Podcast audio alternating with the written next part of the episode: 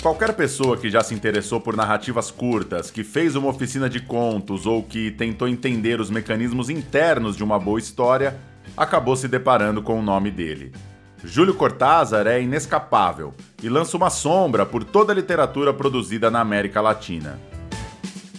Se por um lado o romance O Jogo da Amarelinha virou um clássico da experimentação, mostrando que os livros também são um espaço do jogo e do lúdico, por outro são os contos de Cortázar que influenciaram gerações e gerações de brasileiros, latinos e, é claro, europeus. Afinal, Jean-Luc Godard e Michelangelo Antonioni adaptaram com sucesso duas de suas histórias, nos filmes Weekend a Francesa e Blow Up, respectivamente. O que torna os contos de Cortázar tão sedutores? Nas palavras do próprio escritor, se a literatura fosse uma luta de boxe, o romance disputaria por pontos, enquanto o conto precisa acabar em nocaute, deixando o leitor caído no chão e sem saber o que foi que o atingiu. Costuma-se dizer que Cortázar redigia contos fantásticos. No entanto, o sobrenatural atravessa os textos de uma maneira única, conquistando até pessoas alérgicas à chamada literatura de gênero, misturando-se no próprio cotidiano. De repente, mulheres vomitam coelhinhos, o engarrafamento na estrada se revela infinito, uma força misteriosa domina uma velha mansão cômodo a cômodo. Ler Cortázar envolve desprendimento, pois nunca sabemos para onde aquela trilha irá nos levar. A Companhia das Letras preparou, portanto, uma edição bem especial reunindo todas as narrativas breves do autor, o que permite uma leitura cronológica acompanhando os vai-vens de estilo de Cortázar, o aperfeiçoamento de sua arte literária e seus diferentes experimentos textuais. Eu sou Paulo Júnior, produtor da Rádio Companhia, e para celebrar essa publicação, convidamos dois entusiastas para falar de Cortázar numa chamada de áudio que gravamos à distância. Gustavo Pacheco, autor de Alguns Humanos, organizador de O Conto Não Existe, com entrevistas de Sérgio Santana. Tudo bem, Gustavo? Como vai? Opa, tudo bom? Tudo bem, Paulo? Tudo bom, Laura? E a professora da USP, especialista em literatura latino-americana, Laura Rossiasson. Tudo bem, Laura? Como vai? Eu agradeço o convite, um prazer estar aqui com você, com o Gustavo, falando desse baita escritor. Antes da gente começar, para abrir os trabalhos, vamos ouvir um trecho do conto A Ilha do Meio-Dia, que vai ser uma indicação lá no fim do nosso papo.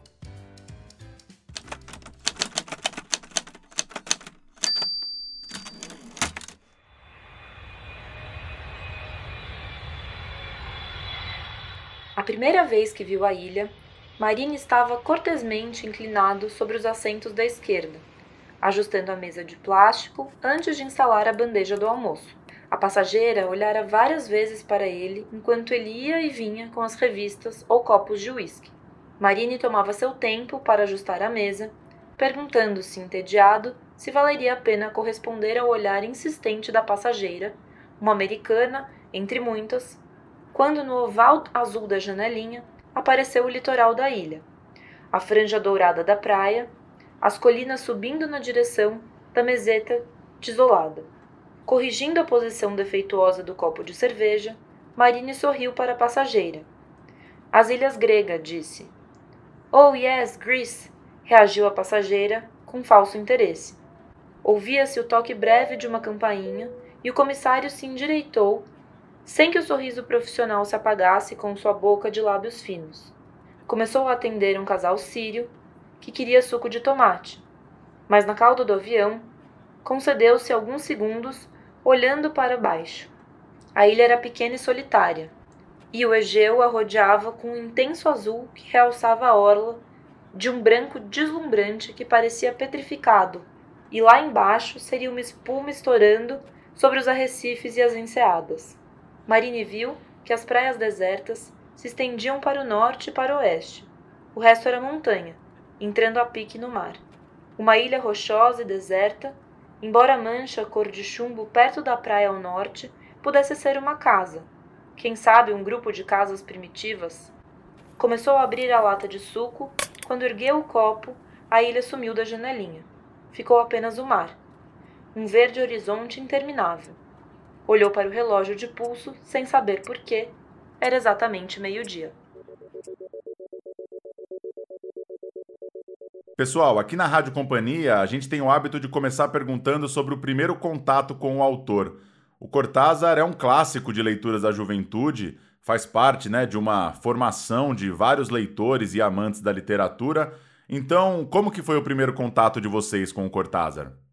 Eu lembro nitidamente. O, o Proust fala que os grandes livros nos ajudam a lembrar de momentos na vida nos quais a gente os leu. Rayuela é um desses livros na, na, minha vida. Eu era muito jovem, teria em volta de 16 anos, o livro acabava, o livro sai em 63, eu sou de 58, então fazia poucos anos que estava circulando, o boom estava é, tomando conta da região e, e, chegou no meu colo Rayuela, que eu li é, de uma sentada, entendendo talvez a terceira parte do livro, que é um livro uh, muito complexo, né? É, é um livro que é erudito em determinados aspectos, mas eu lembro, Paulo, que é, o que me pegou naquele momento, a adolescente, enfim, a jovenzinha que eu era, foi a o núcleo é, romanesco que esse livro tem.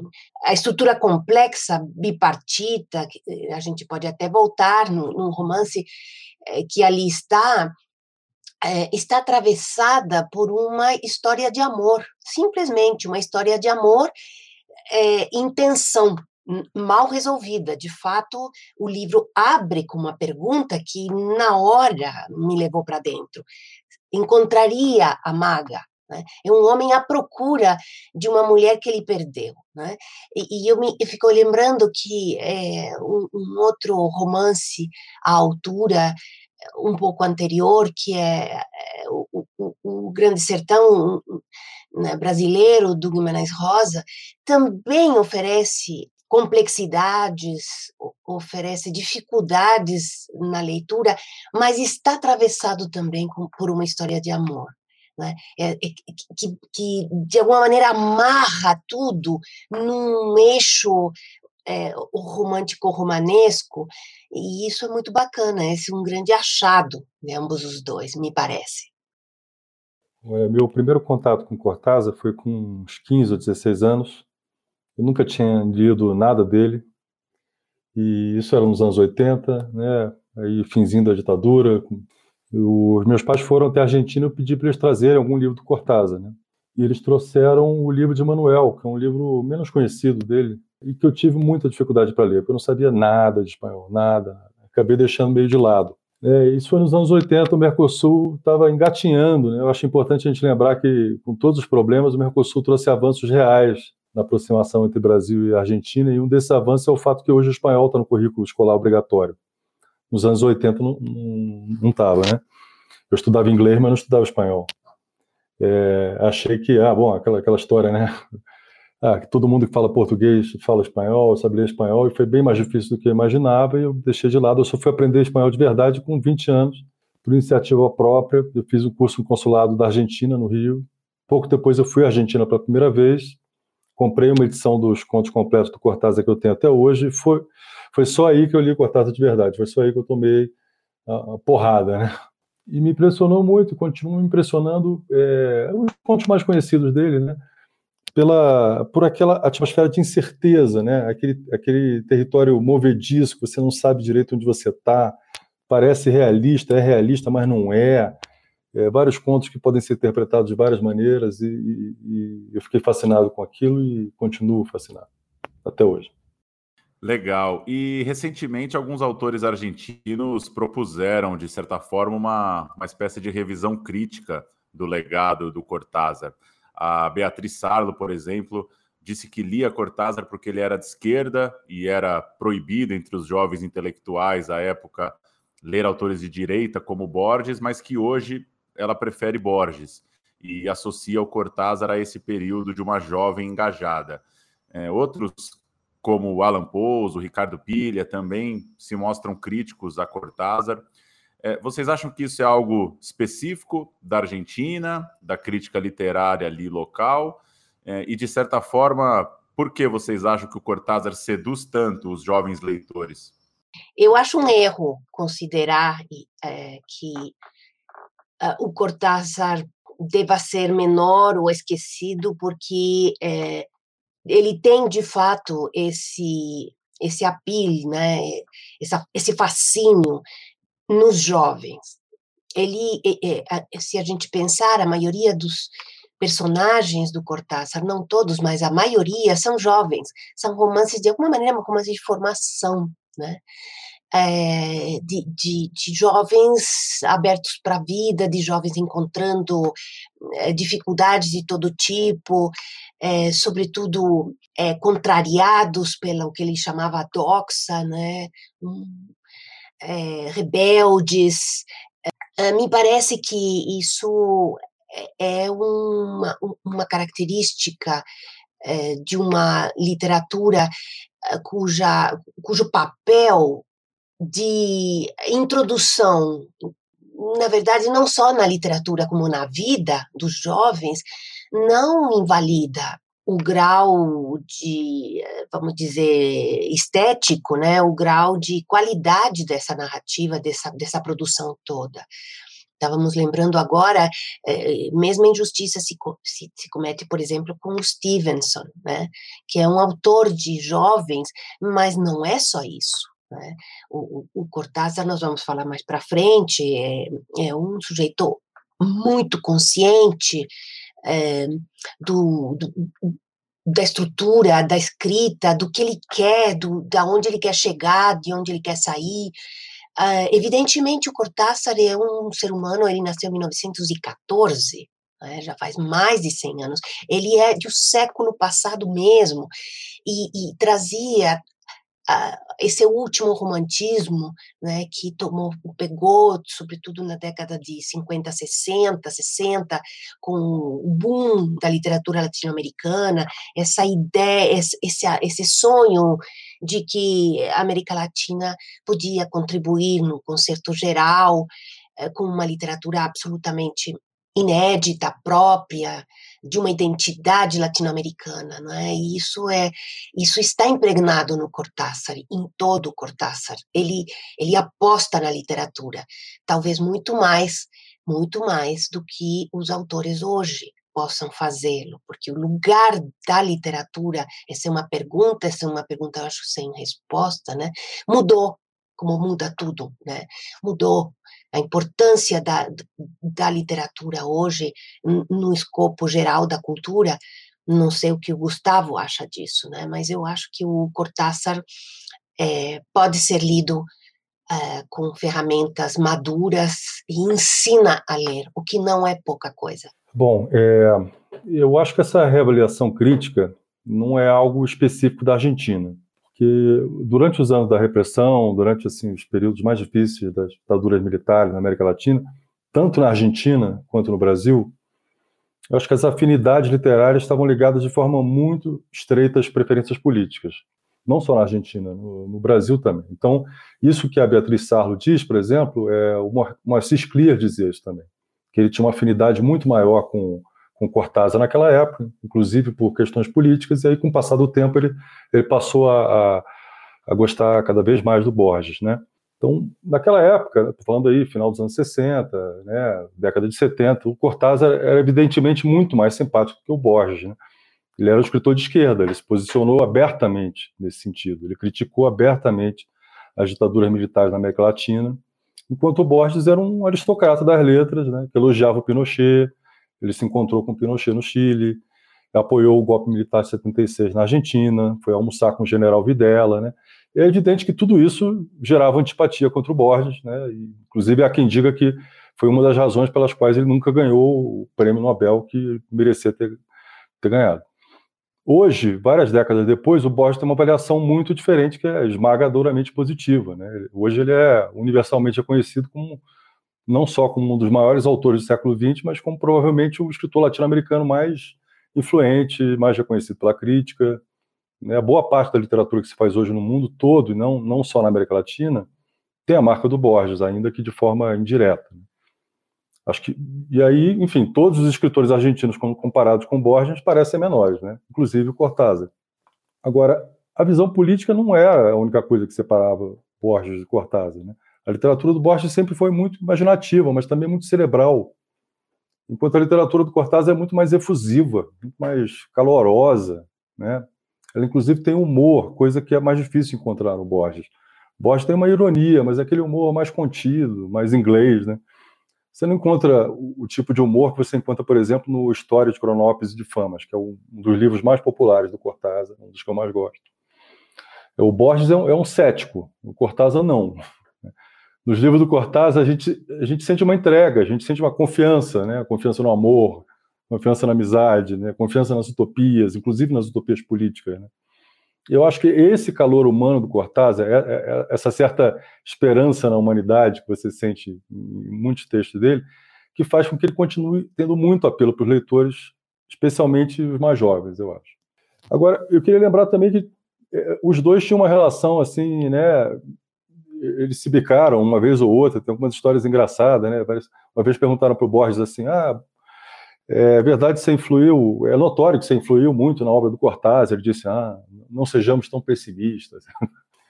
E o Cortázar também dedicou uma vez um conto, né, é, a Borges, né, mas depois ele esclareceu que não era o, o Jorge Luiz Borges, era o Jacobo Borges, um pintor venezuelano. Então, teve umas alfinetadas assim, mas a verdade é que existia uma, uma grande admiração mútua entre, entre eles, acima das diferenças políticas. Né? Foi o Borges que, que publicou o primeiro conto do Cortázar, o Casa Tomada, né? uma revista que ele dirigia. E várias vezes ele expressou admiração pelos contos do Cortázar. Né? Uma vez ele falou: é um grande escritor. Infelizmente, eu nunca vou poder ser amigo dele porque ele é comunista, mas é, é um grande escritor. E o Cortázar, idem, ele reconheceu muitas vezes a dívida que ele, que, que ele tinha com Borges, especialmente no que diz respeito ao, eu acho, ao uso muito preciso, muito rigoroso da linguagem. Ele fez muitos elogios a Borges, inclusive durante os anos mais duros da, da, da ditadura. Né? Acho que tanto um quanto o outro sabiam separar o que eram as posições políticas do que eram as qualidades literárias é, de cada um. É, mas eu concordo com a Laura, no sentido de que o Cortázar ele, ele, ele vai ter sempre um, um, apelo, independente do que diga a crítica, independente do que de qual seja o lugar da literatura, é, porque é uma literatura de iniciação, mas não, não, não necessariamente na literatura, mas talvez, talvez no mundo, talvez na vida, né? como a Laura bem falou, ele, ele trata de questões que são questões é, que jovens de, de, todos os lugares, de todas as gerações, em algum momento se deparam, né? E, e acho que isso, isso é uma das, uma das razões mais fortes porque ele continua tendo tanto, tanto apelo, né? E Gustavo, você há pouco organizou um livro que reúne entrevistas, textos críticos do Sérgio Santana, talvez o contista brasileiro mais celebrado da geração era um entusiasta também do Cortázar. E aí eu queria saber onde dá para enxergar o, o, Cortázar na narrativa curta do Sérgio. O que, que tem ali no texto do Sérgio que daria para a gente fazer essa associação? O Sérgio Santana sempre foi um grande admirador do Cortázar. É, eu acho que essa admiração ela passava menos pelos temas ou pelo estilo do Cortázar, e mais pelas tentativas do Cortázar de esticar as fronteiras do conto como gênero literário. Né? O, é, eu acho que o Cortázar, pra, pelo menos para mim, foi sobretudo um contista, né? apesar do Rayuela, mas eu acho que o, o grande legado do, do Cortázar, para mim, continua sendo os contos, né? assim como o grande legado do Sérgio Santana continua sendo os contos. Né? Os dois foram essencialmente contistas. Né? Então, no ensaio chamado Conto Não Existe, que é um ensaio que o Sérgio Santana publicou em 73 e que dá título ao, ao livro que eu organizei com o André Nigri, que é um livro de ensaios e entrevistas do Sérgio, ele critica a visão do conto como um gênero com regras muito claras, muito definidas. Ele critica os autores que tratam o conto como uma forma fixa, quadrada, né, dura. E em certo momento ele diz assim: aquilo que se convencionou chamar de conto está irremediavelmente agonizante, quase defunto. Os processos tornaram-se repetitivos, redundantes. O tipo de pessoa que antigamente se dedicava ao soneto agora escreve contos. Né? Isso em 73. Mas nesse mesmo texto ele aponta também alguns escritores que propõem o que ele chama de novas aberturas, né, que exploram a fronteira, ele diz, entre o, que é conto e aquilo que não é mais conto. E um dos que ele cita é justamente o Cortázar. Então, eu acho que não dá para enxergar influência é, do Cortázar sobre o Sérgio em sentido muito direto. Né? O Sérgio não tinha, por exemplo, interesse no fantástico, né? que era um, um dos aspectos assim que caracterizam os contos do Cortázar. Mas eu acho que dá sim para enxergar muitas afinidades, o interesse dos dois em explorar essas fronteiras do conto, né? em explorar novas formas, em brincar com as possibilidades infinitas do conto. E esse lado lúdico de brincadeira, ele se traduz em muita liberdade formal e, e também em humor. Né? E eu acho que esses, esses dois elementos estão muito presentes tanto no Sérgio Santana quanto no Cortázar. Legal. E Laura, o Cortázar foi vendido lá fora dentro de um certo boom latino-americano. Outros nomes também estão relacionados nisso, como Vargas Llosa, o Garcia Marques. Mas o caso do Cortázar é, é diferente, é singular, inclusive pela sua emigração para a Europa, né? Como que você vê a relação dele com esses outros escritores da geração? Olha, primeiro esse negócio do boom, é, que é, é um fato que isso incidiu a gente eu que sou professora de literatura é, de repente é quase que um momento que entra no cânone entendeu? Mas sem não podemos esquecer que o boom é impulsionado por um projeto de vendagem muito bem sucedido e com excelentes eh, resultados eh, que pegou grandes narradores é, que se conheciam entre eles. Aliás, foi o primeiro momento em que, em que uh, escritores hispano-americanos, inclusive entrando em relação com os brasileiros também, por primeira vez de forma forte, a partir de uns congressos de literatura, como o de 62 em Concepción, enfim, esses, esses escritores eh, jovens é, leitores do Faulkner, leitores do Joyce, é, querendo pensar a identidade latino-americana, que era um último momento em que a questão da identidade se colocou, voltando a essa espécie de euforia romântica com relação à identidade do América Latina. Bom, esses, esses escritores todos é, desenvolveram projetos que conversavam muito né? É, inclusive, eles se conheceram, né? se ajudaram.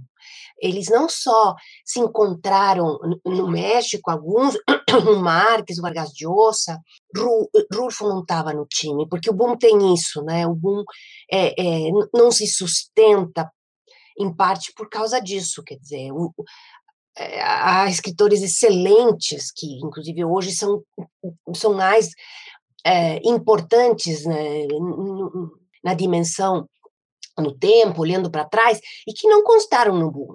Mas, de qualquer forma, eh, esse grupo ali, Cortázar, Garcia Marques, Vargas Llosa, Carlos Fuentes, eh, o Donoso, eh, se encontraram em Barcelona, em Paris, eh, não vendiam, eram jovens eh, com dificuldades para escrever, para publicar, etc., antes do boom pegar mesmo, é, e, e, a partir do qual um escritor como Garcia Marques se tornou o primeiro é, escritor a viver muito bem somente de sua produção. Mas isso seria só depois, em 80, 90, quando ele colheu os frutos do projeto Boom. Né? Agora, é, que o Cortázar tenha deixado na década de 50 a Argentina por seu antiperonismo um peronismo que sabemos foi mudando é complicada ali a questão na, política na Argentina. É, ele sai da Argentina, não expulso, mas por moto próprio, e se instala em Paris para sempre. Isso não significa que ele se afastou dos outros, né? É, houve sim quem na Argentina dissesse como é que o sujeito morando lá do outro lado do oceano, tendo vindo pouco aqui, pretende incidir nos rumos políticos da região, ajudando Cuba, eh, né, inflando a Revolução Cubana e, e interferindo e etc. Mas o, o, fato é que o Cortázar escreveu o tempo todo da, em espanhol. Uh, ele disse em vários momentos: eu sou, eu sou, eu, eu, eu entendo melhor eh, a Argentina vista aqui de longe, desse lugar onde eu me encontro. E, e meu foco é a Argentina. Por outra parte, grande parte da, da produção passando por, pela, pela própria Rayuela e por vários contos, é, é, dá conta dessa, dessa, vamos dizer, dessa, desse lugar bifronte, né? Argentino-francês, né? Sabemos que o romance se passa metade na Argentina e metade na França, ao contrário, começa na França e termina na Argentina. Tem passagens, as famosas passagens, os túneis, né, as pontes é, que se sucedem uma e outra vez na narrativa do Cortázar, fala disso, fala desse lugar de estar lá e cá. E cá entre nós, é, hoje, né, em que o mundo se tornou ainda mais aberto, né, mais global, o fato de um sujeito estar lá e falar daqui é, se tornou cada vez mais, mais uh, comum e, e é uma realidade do dia a dia. Mas eu diria que ele foi sim, ele se carteou com todos eles, é, foi amigo, brigou e etc. Do, o grupo todo. Tem um livro muito interessante, só de fofocas do, do período, escrito pelo José Donoso, que chama História Particular ou História Personal do Boom, Pessoal do Boom. Eu tenho a impressão de que isso foi traduzido, acho que o Gustavo vai saber. E aí ele conta os, os vai-vens, mulheres, enfim. É, trocas, jantares, festas, viagens, enfim, foi um grupo bastante coeso, é, o do Boom, o chamado Boom, com todas os, as ressalvas que a gente possa fazer a, essa, a esse grupo. Boa, a gente faz uma pequena pausa na conversa para ouvir um depoimento da Heloise Ian, uma das tradutoras dessa nova edição dos Contos Completos, para falar um pouquinho sobre esse processo de traduzir o Cortázar. Júlio Cortázar, um homem de seu tempo, buscou na linguagem e na imaginação armas contundentes com que confrontar e alterar os anos escuros das ditaduras militares na América do Sul. Argentino, radicou-se em Paris em 1951, onde escreveu quase toda a sua obra, sempre em espanhol. Seus contos e romances se conectaram imediatamente com o vasto público, não só sul-americano, para o qual liberdade e imaginação, características de fundo da obra de Júlio Cortázar, eram elementos indispensáveis para não sucumbir ao poder aniquilador da opressão. Claro, esses elementos só puderam se tornar eficazes e a obra de Cortázar adquirir a importância que adquiriu, porque ali estava um escritor inaugural também de uma nova escrita. Malabarista de situações e de climas, mágico das palavras, Cortázar conduz seus leitores a um universo de surpresas. Entrar nesse universo é viajar por mundos variados e imprevisíveis. Acolher uma vibração muito especial da sensibilidade, em que estão presentes o cômico, o terno, o inquietante, mas, sobretudo, uma forma de ver o mundo, uma política. Traduzir os 127 contos que ele escreveu entre 1945 e 1950 1966, e que reuniu em sete livros, foi, antes de mais nada, fazer o percurso fascinante da construção de um estilo e da definição dos temas que se tornaram centrais em sua literatura.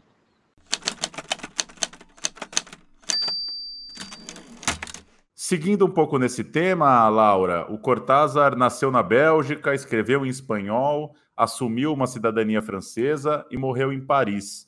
É, como que você vê esse nomadismo do autor e o próprio exílio, que ele não chamava exatamente assim, nos textos?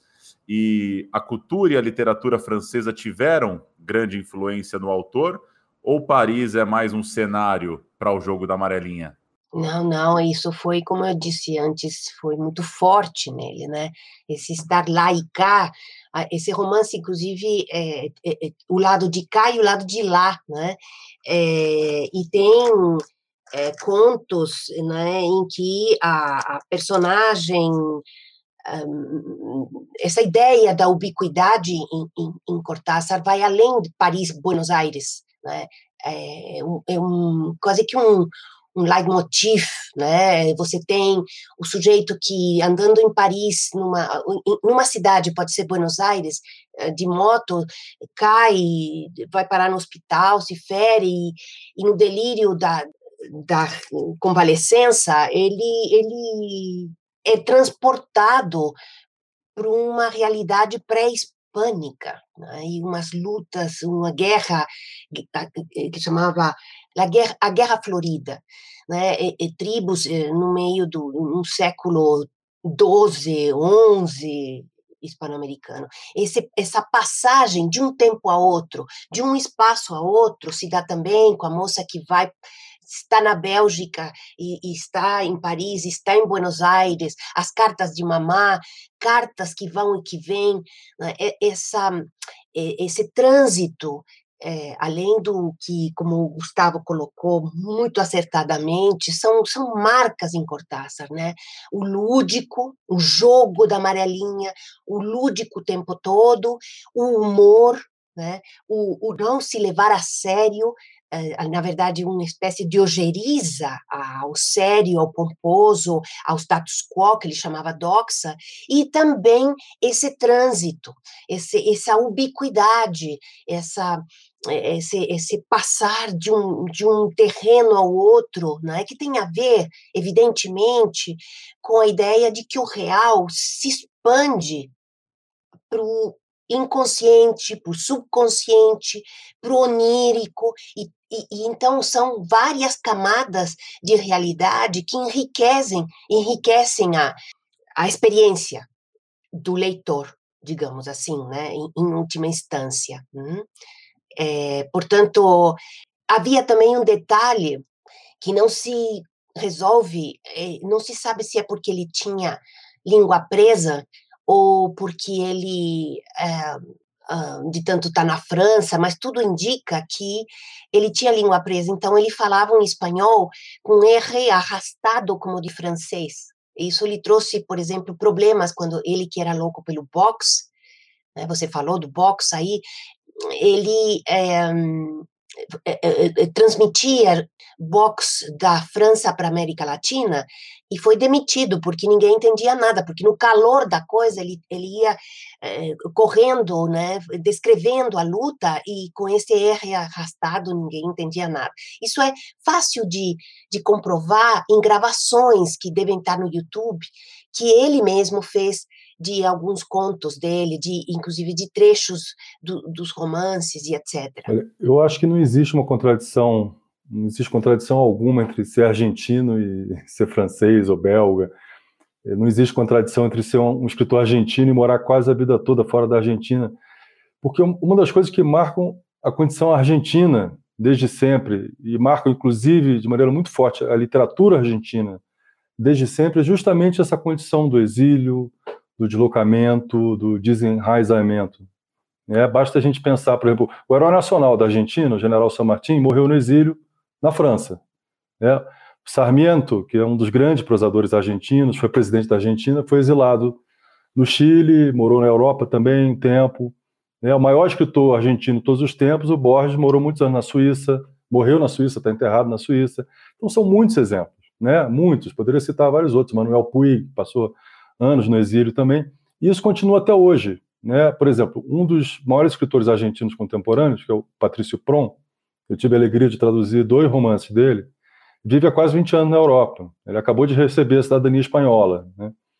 Então, isso é algo muito comum, é, é quase é constitutivo, eu diria, da, da, literatura argentina. Né? Nenhum desses escritores deixou de ser argentino, pelo contrário, acho que não, justamente não tem nada mais argentino do que esse desenraizamento e, e trazer isso para o centro da literatura, como eu acho que o Cortázar traz, né? É, Paris aparece na literatura dele antes dele ir para Paris, né? Dizer, um dos contos mais conhecidos dele, que é o Carta a uma Senhorita em Paris, que está no, no, primeiro livro, é, é, é, de antes dele ir a Paris. Já, já existe uma, uma certa Paris imaginada ali no Cortázar antes dele, dele morar lá, né? Então, é evidente que a cultura francesa deixou marcas nele, como, mas como deixou também o jazz americano, né? é, que aparece em vários contos, né? E nada disso fez com que ele deixasse de ser um escritor profundamente argentino. Acho que eu diria mais que argentino portenho, inclusive pela maneira como ele ele, ele lidava com a fala portenha, né, como ele recriava a fala portenha, né, tanto no Radioela como em vários outros, em vários pontos dele. E voltando para essa relação dele com a, com a esquerda revolucionária latino-americana, algo que é muito notório, muito conhecido, como que vocês veem a posição política dele refletida nos contos? É, o texto Reunião, por exemplo, tem o Che Guevara como personagem. Tem algo que diferencia a abordagem dele em relação a outros autores que também têm esse envolvimento tão forte com o ativismo político? Olha, eu confesso que não. É, que a literatura do Cortázar mais marcada pelo ativismo político dele, principalmente a partir da segunda metade do, da década de 60, é, me parece menos interessante. Concordo plenamente. É, eu estou pensando aqui, por exemplo, no livro de Manuel, que é um romance de 73, que aparece em que os personagens são né, exilados latino-americanos e que, para mim, envelheceu não envelheceu tão bem quanto os contos. Né? Outros livros dele, ainda mais abertamente políticos, né? o livro que ele escreveu sobre a a Nicarágua. Eu me lembro de, de ler o livro de Manuel e aí tinha um personagem que era um brasileiro e eu não conseguia reconhecer o brasileiro, achava o brasileiro muito forçado. O brasileiro, eu falei, pô, ele não conhece nenhum brasileiro. Não, eu não acho que seja a parte mais interessante da obra dele, e nesse sentido, eu acho que acontece com ele é algo muito comum com escritores em geral, né? É muito difícil você conciliar a literatura mais abertamente militante com uma ficção de qualidade que, que envelheça bem, né? Não, não, é fácil fazer isso. Agora, como todo grande escritor, a política está, acho que a política está tá na literatura dele de várias maneiras, né? Em várias camadas, de várias maneiras possíveis, né? Essa essa maneira, digamos assim, mais aberta, mais explícita, é, é a que menos me interessa e a que eu acho que é, envelheceu não tão bem. Agora, por exemplo, tem uma uma leitura muito difundida, eu diria até canônica, do Casa Tomada, que é o, que é o primeiro conto do primeiro livro de, de contos dele, escrito assim, pleno governo do Perón. Essa leitura é, interpreta o Casa Tomada como uma espécie de metáfora, analogia da, da, da classe média sufocada pelo peronismo, que ocupava todos os espaços da política. Como você comentou antes, Paulo, o Cortázar foi para Paris, assim, em grande medida para escapar desse clima que para ele e para vários outros intelectuais e artistas era era bastante opressor. Ele não foi o único, né? O Atahualpa Yupanqui, por exemplo, que é um grande nome da, da, da música argentina, é, é, também também se exilou do país nessa época, né? Maria Helena Walsh, que é uma que é uma, que é uma grande escritora, né? Tem muitos livros para criança, também saiu da Argentina na mesma época que o Cortado, mais ou menos. Então, é, a, a política está ali, só que está ali de uma maneira que eu acho muito mais é, é sutil, muito mais é, debatível, né, do que é, a literatura dele nos anos 70, em que a política está assim, em primeiro plano, está na superfície, é muito fácil você olhar e você, né, você identificar onde é que estão ali, e aí eu, eu, acho menos interessante, né?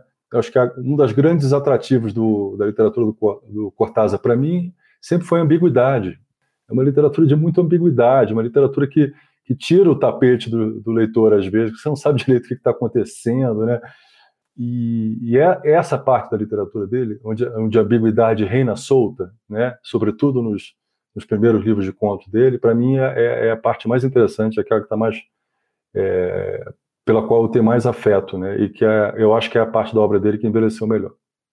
Eu concordo em número e grau com o Gustavo é, só é, você está falando da literatura panfletária, por exemplo, pensando num autor que é mais ou menos é, contemporâneo, o uruguaio Eduardo Galeano, por exemplo.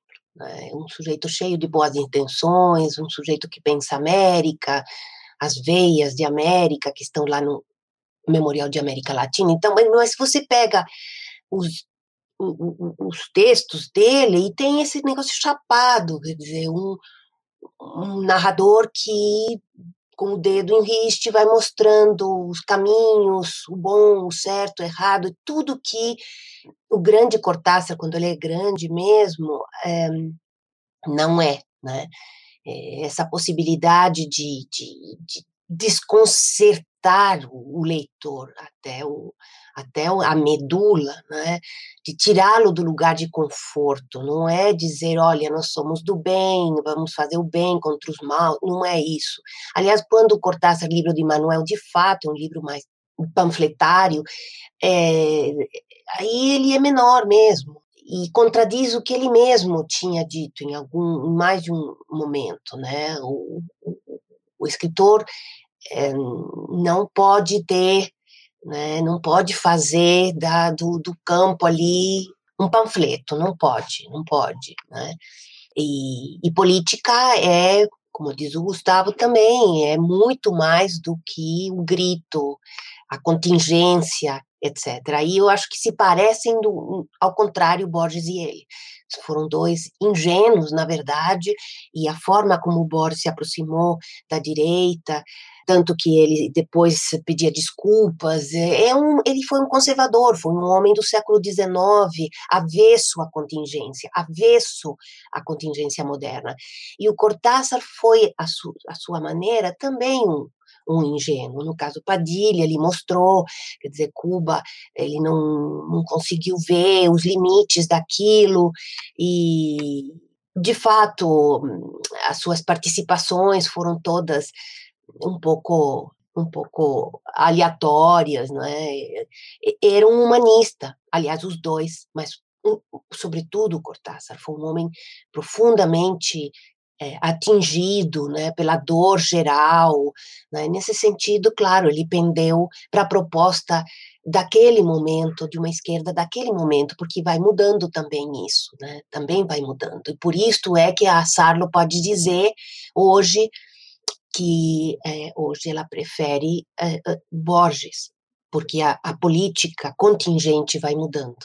E numa entrevista à Paris Review, perguntado ali sobre seu processo de escrita, sobre o que ele via de constante nesse processo, o Cortázar respondeu a anarquia e a desordem.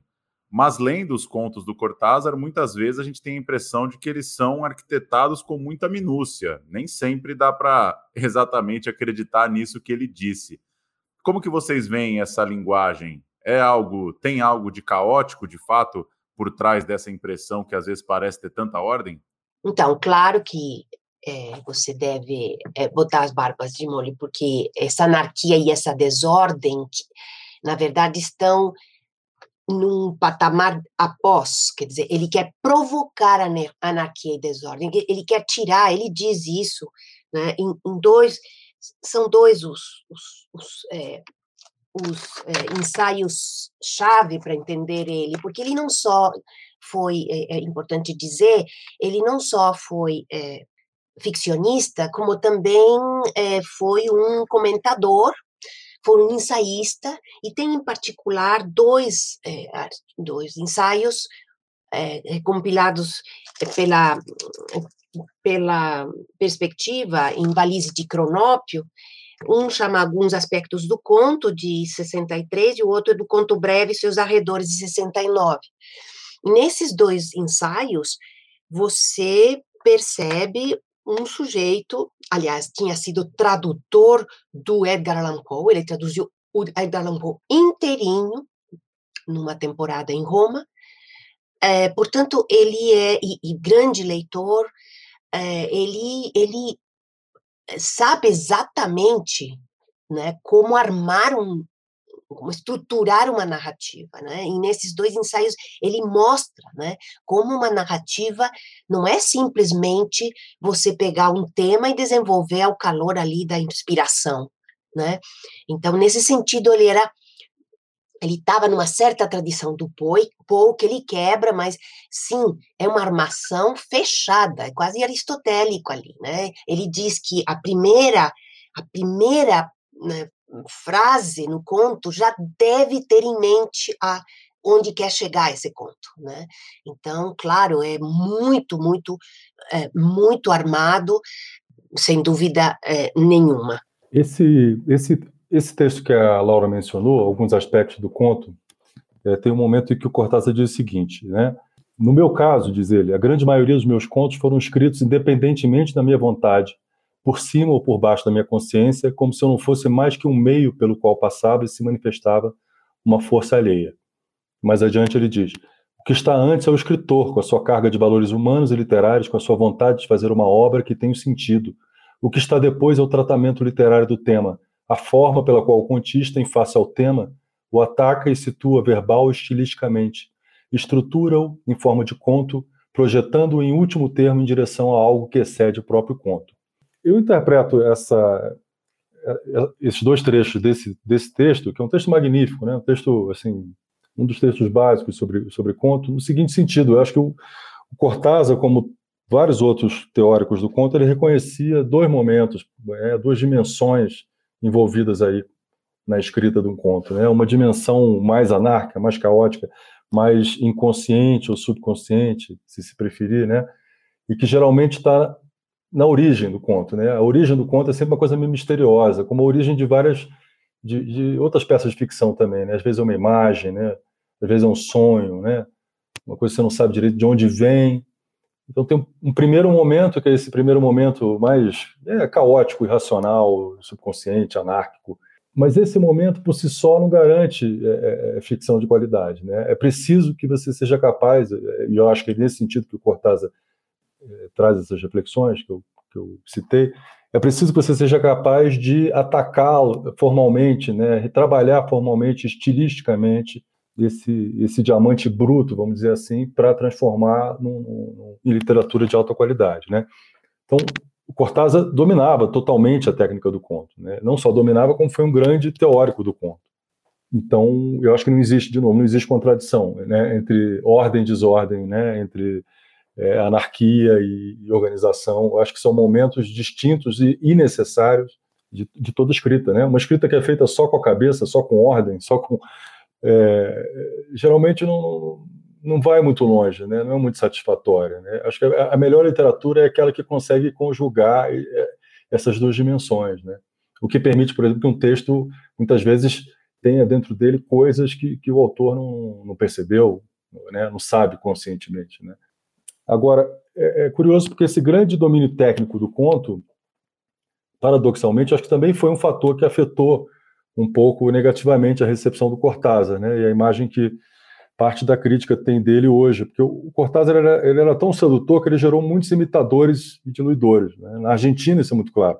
Você teve gerações de escritores muito marcados pelo Cortázar, que na prática acabaram encontrando nele uma espécie de fórmula, né? que foi sendo imitada até, até cansar. Isso também aconteceu com Borges, né? em certa medida, claro, né? o Borges foi é muito imitado, mas talvez ele se preste menos a, uma fórmula, né, uma imitação formulaica do Cortázar. Né? Então, na década de 70, essa quantidade de escritores argentinos que faziam contos fantásticos, é, emulando de alguma maneira, consciente ou inconscientemente, o, o, Cortázar era muito grande. Né? No Brasil também, alguns, né? a influência dele foi bastante grande. Isso, isso talvez tenha gerado uma, uma, uma, não sei, uma certa onda de reação depois né, a ele. É uma, uma hipótese. Mas ele, sem dúvida, ele dominava é, muito a técnica do conto. Né? E eu acho que para ele é, não existia é, contradição entre esses dois aspectos, essas, essas duas dimensões, né? uma dimensão anárquica e uma dimensão da ordem na escrita. Eu acho que elas conviviam bastante harmoniosamente. Tem, tem uma anedota que ele conta num desses dois ensaios que são fundamentais para qualquer, qualquer pessoa que quiser adentrar na escrita e na leitura de contos, né?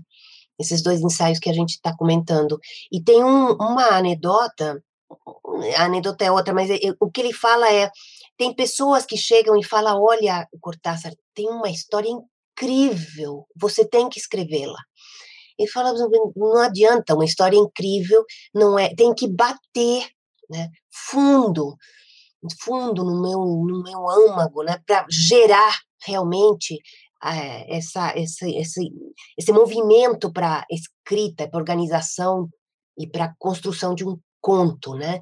E, e, eu acho que o que ele está batendo aí fundo, e é uma questão que ainda hoje é importante sempre lembrar, é o fundo de verdade que uma narrativa, qualquer, de qualquer tamanho que ela for, aí, romance, é, né, lírica, conto, né, o estatuto de verdade profunda que aquilo tem, né? e que faz com que quem escreve mergulha num. Ele fala em determinado momento isso também, e tem um outro autor, um chileno que, que, que, provavelmente todos conhecem, ouviram falar, que é o, o, Roberto Bolanho, grande cortazariano e borgiano, ele diz isso, né? É, esse fundo de verdade que faz com que o escritor é, entra num, é, arrisca, né? ele se abisma, entra num abismo, não é aquele, aquele exercício fácil da forma de quem domina uma forma, que a gente está cansado de ver, né? Ou dos, dos imitadores, etc. Né? Há alguma coisa ali que está no Chekhov também, que está no Poe, que está nos grandes escritores, é, que tem a ver, que é da ordem do, do risco, do abismo, do, da entrada nesse, nesse insondável, né? E que se transmite para o leitor, porque o leitor não sai ileso, essa é a ideia, né? Boa, muito bom. E falando nesses temas de caos, anarquia, a gente pediu para o escritor Reinaldo Moraes trazer aqui uma história muito boa que ele tem de uma busca para conhecer o Cortázar quando vagou sem rumo por Paris décadas atrás. Vamos ouvir o Reinaldo. Uh, bem, a história do meu encontro com o Cortázar em Paris em 79, 1979, foi assim eh, mediado, mediado pelo Caetano Veloso, sem o Caetano Veloso saber disso, e pelo Davi Arrigucci, esse, esse realmente sabendo disso. Porque eu estava indo para Paris para uma, uma, bolsa de estudos, eh, eu ia, ia ficar lá do, do, praticamente dois anos, e eu, eu, eu conheci o Davi Arrigucci, que tinha escrito um livro né, absolutamente canônico sobre a obra do Cortázar, que tinha saído lá meados dos anos 70, onde ele falava sobre todos os livros até então do Cortázar, é, chamado O Escorpião Encalacrado, né? um, um, ensaio fantástico é, que eu tinha lido também, porque eu tinha lido tudo do Cortázar até então, até 79 li tudo, assim, que você pode imaginar, do, dos contos, do bestiário, todos os fogos, o fogo, todos os livros, 62 Jogos para Armar, Uh, o, enfim, o octaedro, eu, tinha lido tudo que, do Cortázar. E o Jogo da Amarelinha era o, era o, o meu, meu xodó, né? um livro absolutamente fantástico, primoroso, que eu sabia de cor e salteado, eu tinha lido em português primeiro, depois em espanhol, inúmeras vezes, o meu, a minha edição era toda rabiscada tal, enfim, eu era um completo, um completo fã, assim, um dos muitos fãs né, do Cortázar aqui no Brasil. E, e eu estava indo para lá e o, da, e o Davi, que eu, que, que, eu tinha conhecido através de um amigo meu chamado Giba, o Giba Vasconcelos, Gilberto Vasconcelos, que estava morando em Paris. Ele, ele já estava um ano lá, também com uma bolsa de estudos. E eu fui para lá tal, e me hospedei, na, cheguei lá em Paris em junho, em pleno verão, né, em junho de, de 79, fiquei hospedado ali logo que eu cheguei na casa do Giba. E o Davi Arrigucci, sabendo que eu ia, né, eu fala, eh, fala o seguinte, ó, manda, eh, eu vou, eu vou, te dar um disco, o, Cortázar quando esteve no Brasil em 72, ele foi ver o Caetano Veloso, que estava voltando para o Brasil do exílio e tal, e ficou pirado com o Caetano, assim, adorou o Caetano Veloso. Depois ele foi até no, ele foi pro, viu aqui em São Paulo o Caetano, ele foi para o Rio e viu a Maria Bethânia. Ele ficava até brincando, o Cortázar dizia que achava que era a mesma entidade, a versão masculina era o Caetano e a versão feminina era, era a Bethânia. Enfim, ele era totalmente. É, aí o Davi falou: você está indo, você que é fã, né? O Davi sabia que eu, o quão fã eu era do Cortázar, tinha lido tudo. É, falou: aqui tem uma chance de você conhecer o Cortázar. Eu estou mandando um disco né, para o Giba, o Giba vai levar o, o, o, o disco. Eu, eu vou mandar uma carta avisando né, que vai, vai um amigo meu, que é, que é o Giba, né? é, que vai levar o, vai levar um presente para você. O disco do, do Caetano, que era o Bicho, que tinha acabado de sair. Aquele disco que tá o Caetano e a Dedé, mulher dele da época, nus na capa, né? E tem uma pomba ocultando genitais, assim, um disco maravilhoso. Né?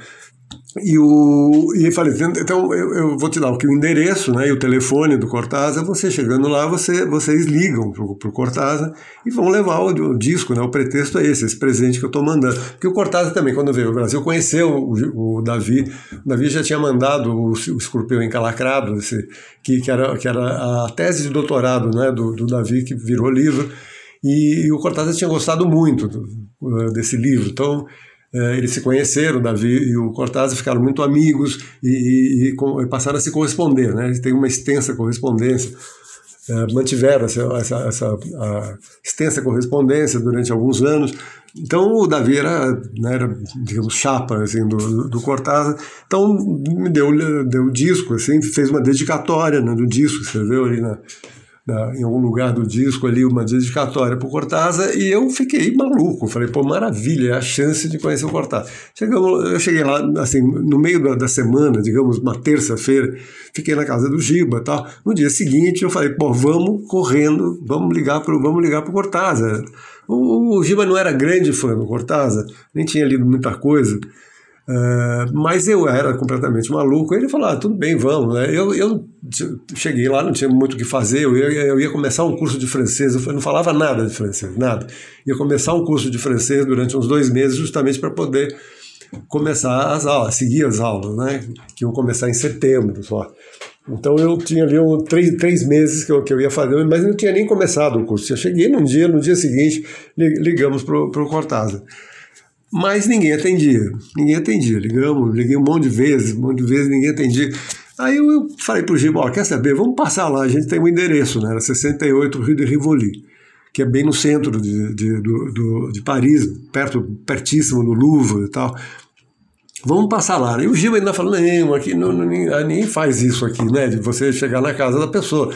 Tem o telefone, você tem que ligar antes e marcar esse encontro. E eu falei, ah, mas nós não estamos conseguindo falar com o cara. Ele falou, ah, sei lá, eu, eu, eu, não tinha secretário, não tinha secretária eletrônica também. Eu nem sei se existia já secretária eletrônica na época, enfim, mas não tinha. Eu tocava e ninguém atendia. Falei, então vamos, vamos, passar, vou passar lá, vamos dar uma volta, só para passar a olhar o prédio. Aí fomos lá para a cidade, um dia, um day off, um dia de ócio ali da gente, do, do, do Giba, tinha acabado de chegar, ele me recepcionando em Paris. E o Giba já falava, evidentemente, bem francês, né? Que já estava um ano lá. E a gente saiu, fomos lá para o centro, paramos em uns três ou quatro bares para tomar uma coisinha, um chopinho, estava bem quente, era verão. E chegamos, então a gente já estava meio calibrado também, mandamos ali um cigarrinho de artista também na rua e tal. É, tudo era farra, né? É, tinha lá 29 anos na época. E, o, e a gente foi, chegamos na Rua de Rivoli, eu vi lá, 68 Rio de Rivoli. Aí eu, animado também pelo, pelo, pelos, pelos gorós né, que a gente tinha tomado, eu falei, pô, vamos, vamos dar uma entrada aqui, né? E, e nessa época você entrava nesses prédios antigos ali do centro de Paris, é, é, tinha um portão que você entrava, não tinha chave, não tinha nada, não tinha nem nenhum código que você tinha que digitar, nem existia isso. Você entrava entrava num pátio interno, né? Uma cur, como eles chamam, um pátio interno. E, e, nesse pátio interno tem, umas, tem assim, um corrido de caixas de correio. A gente viu lá, toda a caixa de correio tinha o número do apartamento e o nome, né? o nome da, da, da pessoa. E não tinha o nome do Cortázar. E eu falei, pô, caramba, será que. É, aí o Gil falou, ah, talvez ele não tenha posto, né? Porque ele é um cara famoso. Ele vai ver que ele não, não pôs o nome dele aí, alguma coisa assim. Aí nisso vem, aparece a concierge, né? Que é a zeladora. Ela, e a gente perguntou para ela, o Giba, né? Perguntou se ali não morava nenhum escritor argentino, um cara argentino chamado, chamado Júlio Cortázar, Cortázar, Messias Cortázar. Ela falou: não, aqui não mora nenhum Cortázar, nenhum argentino, aqui com certo mau humor, né, típico ali da, da concierge francesa. E a gente saiu, eu saí muito, muito desenchabido. Falei, caramba, né? Primeiro o cara não atende o telefone, não, ninguém, ninguém atende o telefone. Depois a gente vai na casa, não, não tem. O, o cara não mora lá no, no endereço, no 68 Rio de Rivoli. Mas saiu de lá, eu muito desenchabido mesmo, falei, pô, caramba, né? Vou, vou ligar lá pro, pro Davi, vou escrever pro Davi para ele ver se, se, deu o endereço errado, o que aconteceu. Mas a gente saiu de lá, viramos assim, podíamos ter virado à direita ou à esquerda. Resolvemos virar à esquerda. À esquerda tinha lá outro número 68, bis. É uma coisa muito comum em Paris, não sei por que exatamente, teve um, sei lá, alguma coisa lá que fizeram ali que, que uh, redefiniram ali a numeração das ruas. Então tinha, é muito comum você ter um número 10 e o um número 10 bis. Então tinham 68 e 68 bis. Aí eu peguei e falei, vamos, vou entrar aqui. De novo entramos no portão que dava acesso a esse pátio. E o Giba não estava, eu vi me constrangido, falando, puxa, mas não faz isso, puxa, é muito chato. Eu falei, não, vamos só olhar aqui. Né? Aí entramos ali né, e tinha, num corrido de, de caixas de, do correio, tinha lá M. Cortázar, né? Monsieur Cortázar. e estava inclusive arrombada. Ela estava aberta, ela tava, alguém já tinha, tinha arrombado aquela. Acho provavelmente muito fã né, que descobriu onde ele morava, ia lá tirar, arrombar ali a caixa do correio dele, sei lá, é uma hipótese, mas era a única ca a caixa que estava aberta, tinha, tinha, tinha sido realmente arrombada a, a caixa de correio. Aí eu fiquei louco, eu falei, cara, ele mora aqui, ele mora aqui, né? Ele mora aqui, eu, eu, só que a gente não sabia qual o apartamento. Né? O, o, o, Davi não tinha dado, não tinha, não tinha dado essa informação que andar e que apartamento que era. Então eu não sabia nem, nem o apartamento. Era um prédio desses prédios sem elevador, né? Devia ter quatro andares. Eu fui, e cada andar devia ter três, quatro apartamentos. Eu, eu falei pro Giba, ó, é o seguinte, vamos subir aí, eu vou bater nas portas. O Giba falou, você tá louco, eu vou fazer isso, isso é horrível, não, não vou fazer isso. Eu falei, olha, eu vou fazer isso. Você, se quiser, você vai no, no café da esquina que a gente tinha parado, fica lá, toma uma cervejinha, né, um chopinho, eu vou, eu vou aqui. Depois, eu, depois eu, a gente se fala, eu vou lá. Ele falou, pô, não faz isso e tal. E enquanto a gente estava nesse vai, não vai, ele tentando me dissuadir de fazer isso, né? de sair pelo, pelo subir a escada e bater em todas as portas. Nisso, desce uma, um, começa a descer as escadas, a escadaria, né? Um, um, uns garotos e umas garotas jovens, né? Jovens loirinhos, muito loirinhos, carregando material de filmagem, tripés, fios, uh, luz, né? luzes, câmera, câmera, duas câmeras desce aqueles garotos assim, e de repente atrás dos garotos vai descendo umas pernas longas, ficou vendo, umas pernas longas vão descendo, e era o Cortázar. Era o Cortázar. Eu fiquei maluco, falei, nossa, isso aqui é uma, é uma cena do Cortázar, é uma, é uma cena de cronópio, né? é um evento tipicamente cronopiano, assim. Da, da, da, dessa, dessa, conjunção de, de acasos assim absolutamente maluca, né, e lúdica e maluca, era o Cortázar. Aí eu fui, cheguei no Cortázar meio assodadamente, né, meio, e eu, eu, eu não sei exatamente porquê, o cara era argentino, podia ter lascado um portunhol. Eu não sei porquê, eu resolvi falar em francês, sendo que eu não falava francês. Então eu comecei a falar um patuá, assim, maluco. Monsieur Cortázar, ele olhou para a gente assim, muito ressabiado, né, porque ele, ele era praticamente um um exilado ali, né? Tem aquela ditadura barra pesada na Argentina também. Ele era um desafeto do, do regime, então é, eu acho que ele devia andar ali com certo medo. E ele era uma figura da esquerda já muito é, notória, né? Ele era, ele era um cara que, que, que, era um grande apoiador uh, de Cuba e, e, da, e, das revoluções, né? Ele era um cara a, a, totalmente ligado a, a, essa, essa, esse projeto revolucionário na América Latina.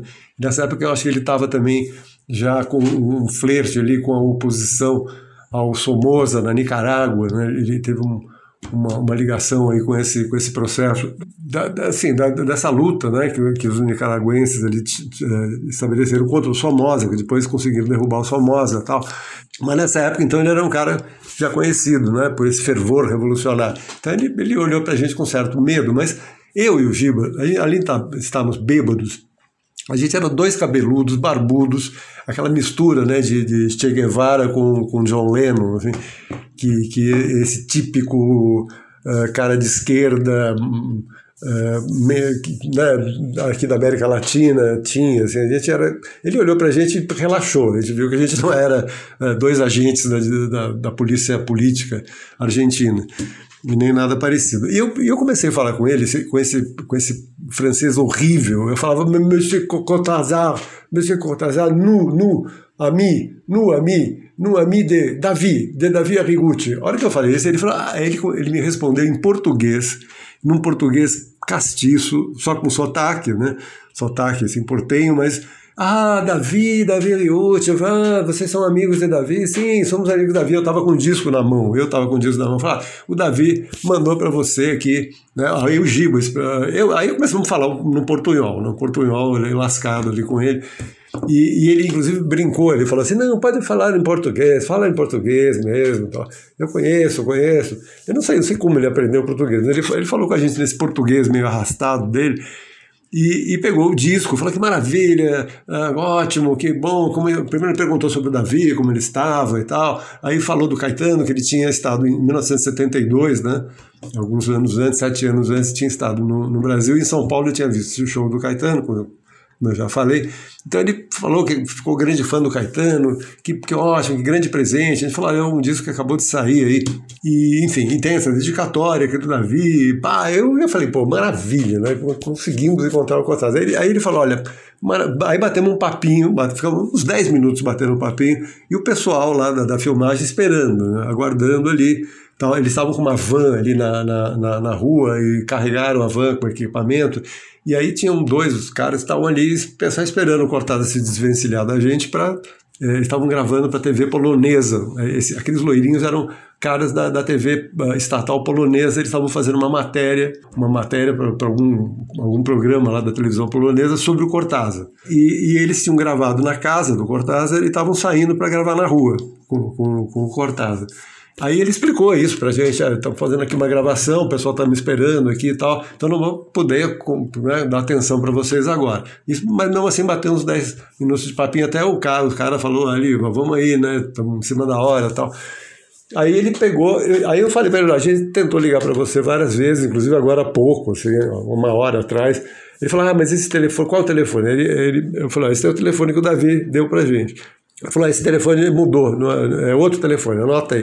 Aí eu peguei minha caneta, eu dava sempre com uma caneta e um caderninho de anotação, né, onde eu ficava anotando coisas que eu imaginava que eu, iriam virar um romance, né, e acabaram virando mesmo. Eu escrevi meu primeiro romance, tanto faz, nessa época lá, né, logo depois disso, desse encontro. Até eu acho que, que o encontro foi tão iluminador que me deu assim um, um gás né, para escrever esse meu primeiro romance. Mas enfim, ele me deu o telefone novo e foi, né, tocou o barco lá com os poloneses e eu fiquei nas dúvidas. Eu falei, pô, conhecemos o Cortado, o cara que eu li tudo, o meu ídolo, o meu escritor absolutamente preferido. O Giba não aguentava mais ouvir falar do Cortado, porque o Giba tinha uma namorada também, a Leducha, uma poetisa, né, que viria logo depois a publicar uns livros de poesia também, era namorada dele, que era também fascinada. Né? Ela também ela tinha dentro da bolsa assim, um, um exemplar do, do Rajuela, Rajuela né, que é o, o, nome, o nome original do jogo da amarelinha e todo anotado tal. Então o Giba não aguentava mais ver a namorada e o amigo, né, cara? Eu falarmos o tempo todo, falando o tempo todo do Cortázar. E, e, que ele mal tinha lido, assim. Mas enfim, eu fiquei nas nuvens, né? Pô, a gente, maravilha. Então, é, aí eu, eu, o Cortázar também, quando se despediu da gente, falou: olha, logo amanhã, eu logo amanhã estou saindo de férias, vou viajar. Não, não disse para onde ir, mas tô, vou viajar e volto só em setembro. Vou fazer uma longa viagem, eu acho que ele devia ter ido para Nicarágua, para Cuba, sei lá. Vou fazer uma, uma, longa viagem, mas vocês me liguem depois de 15 de setembro. 15 de setembro. Legal. Aí eu fiquei, sabe, da, da, ali de junho, né, de meados de junho até, até setembro, junho, julho, agosto, é, três meses. Eu fiquei contando regressivamente os dias. Agora faltam, eh, sabe, faltam 90 dias, faltam 89, faltam 70, faltam 45, faltam 3, faltam 2, faltam 1. Aí no dia 15 de setembro eu comecei a ligar, liguei, ninguém. Né? Liguei meio-dia, sem ninguém. Aí liguei de novo, liguei umas 10 vezes. 10 vezes, ninguém atendia. Falei, bom, o cara não voltou ainda. Né? No dia seguinte, liguei mais dez vezes. Nesse, de setembro a outubro, todo dia, eu ligava, assim, um monte de vezes. Eu ligava umas quatro, cinco vezes, sempre na esperança de que ele tivesse atrasado por algum motivo e, e, fosse aparecer, ou tivesse alguém, né? Alguém que, que, que atendesse o telefone para dizer onde ele estava, enfim. Uh, mas ninguém atendia. E eu pensei, não é possível, ele deu esse número para a gente. Será que ele deu errado o número? Ele foi tão simpático com a gente que, eu, que essa hipótese dele ter dado o número errado, justamente para a gente não incomodá-lo, não me parecia plausível. Né? Ele, ele foi muito simpático, ele, ele, ele gostava muito do, do, do Davi também, sabe? É, claramente ele teria. Inclusive depois, é, curiosamente, ele, ele escreveu uma. Ele trocou, teve uma. Nessa, nessa correspondência que ele, que ele mantinha com o Davi, ele contou, ele contou assim: olha, ontem ontem, assim, ontem, anteontem, sei lá, esteve aqui aquele seu amigo, o tal do Gilberto, né, com outro amigo dele, que aí ele não, não falou meu nome, não ia lembrar, com outro amigo dele, né, dois barbudos aqui e tal, muito simpáticos e tal, e, e, vieram me dar o presente que você me mandou, o disco do Caetano, e agradecendo e tal. E essa carta o Davi tem, né, e a Só que, só que aí nunca eu fiquei ligando assim nos, nos meses seguintes assim. Na verdade eu, eh, eu fiquei lá uns dois anos não, não, não tinha nenhum um mês em que eu não ligasse algumas vezes para ele pensando que de repente sabe ele poderia aparecer ou alguém poderia atender o telefone dizer onde ele está fazer uma ponte. Eu, eu não, não, não, consegui perder essa esperança. E eu voltei para a de Rivoli algumas vezes Entrei lá de novo pensando, bom, será que de repente eu vou encontrar? Eu, eu fiz isso várias vezes, várias vezes. Só que eu não tive coragem de, de, de fazer essa coisa, de subir e bater nas portas. Também não liguei para o Davi uh, ah, para perguntar, mas onde ele mora exatamente, qual é o, o apartamento, porque aí né, caí em mim ali, né, uma certa, um certo pudor de fazer isso. Mas eu, eu nunca mais encontrei o Cortázar, nunca mais falei, nem, nem soube. Então, fiquei, criei uma grande amizade com o Cortázar, que só eu sei disso. Né? Ele, ele seguramente não, não ficou sabendo que nós nos tornamos tão amigos. Né?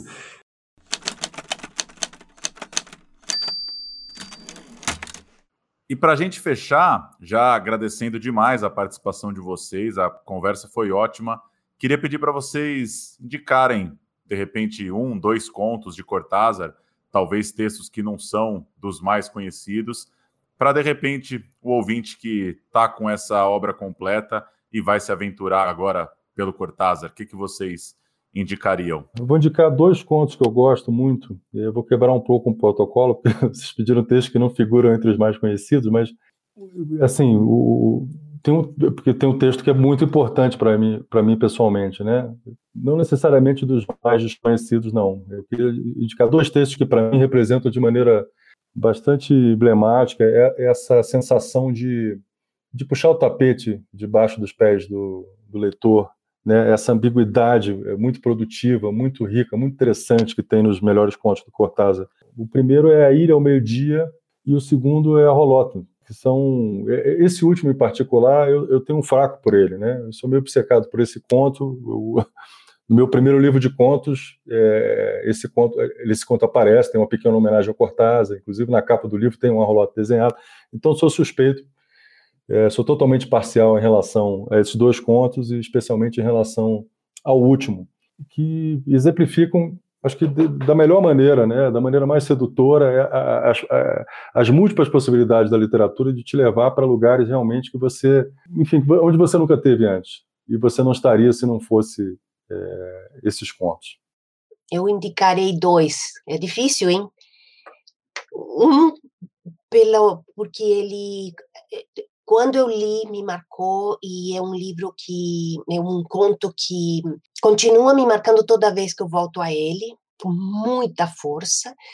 E tem, e tem a singularidade de ser, na verdade, um microconto. Né? É um conto de uma página e meia, Continuidade dos Parques, que é uma, aliás, essa é outra característica eh, em Cortázar, que dá frutos em outros autores, inclusive, que é a de, eh, quer dizer, todas as ideias que ele tem a respeito do conto e a, a respeito da literatura, ele, ele as ficcionaliza em vários momentos. Então, esses dois contos que eu vou recomendar têm a ver com isso. Esse primeiro, Continuidade dos Parques, é uma cena de leitura em que acontece ali exatamente o que ele se propõe com o conto dele. Quer dizer, o leitor é, é vítima né, do, do próprio, não, vai, não vou dar o um spoiler, mas ele, ele, ele é completamente sugado pelo que ele está lendo. E isso aí tem uma página e meia, continuidade dos parques.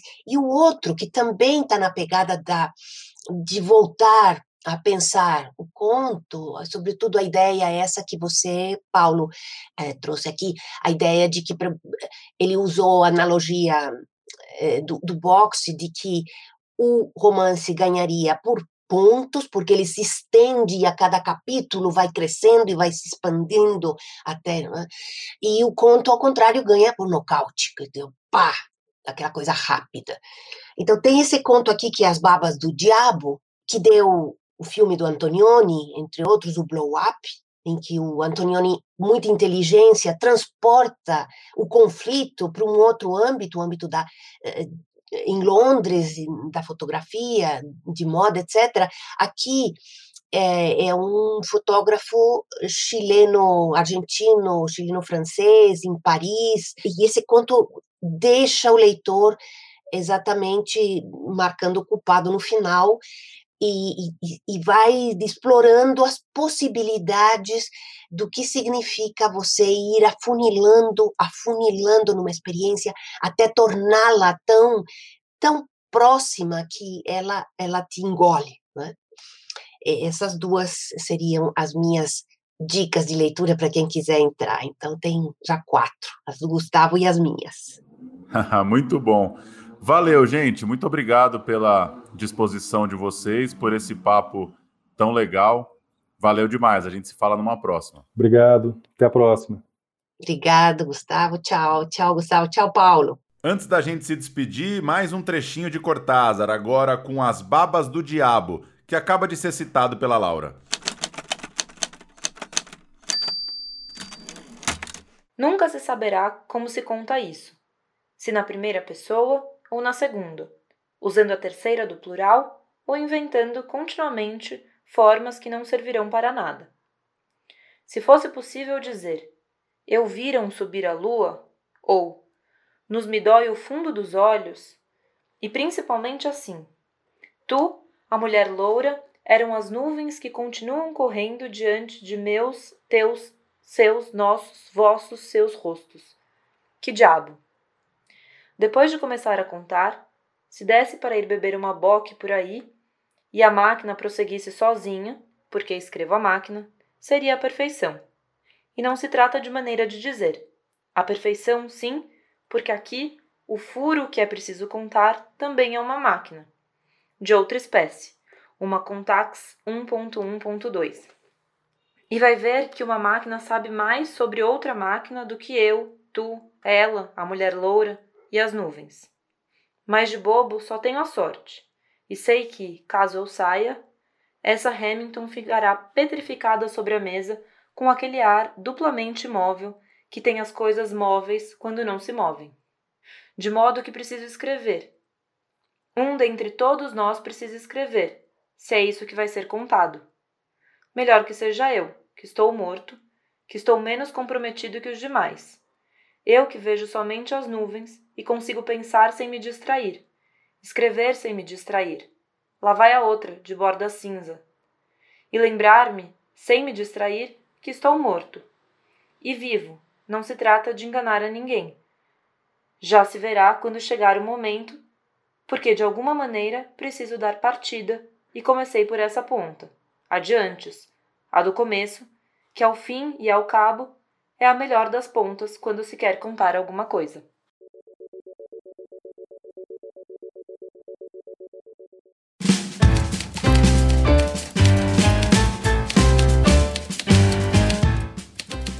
E a Rádio Companhia fica por aqui.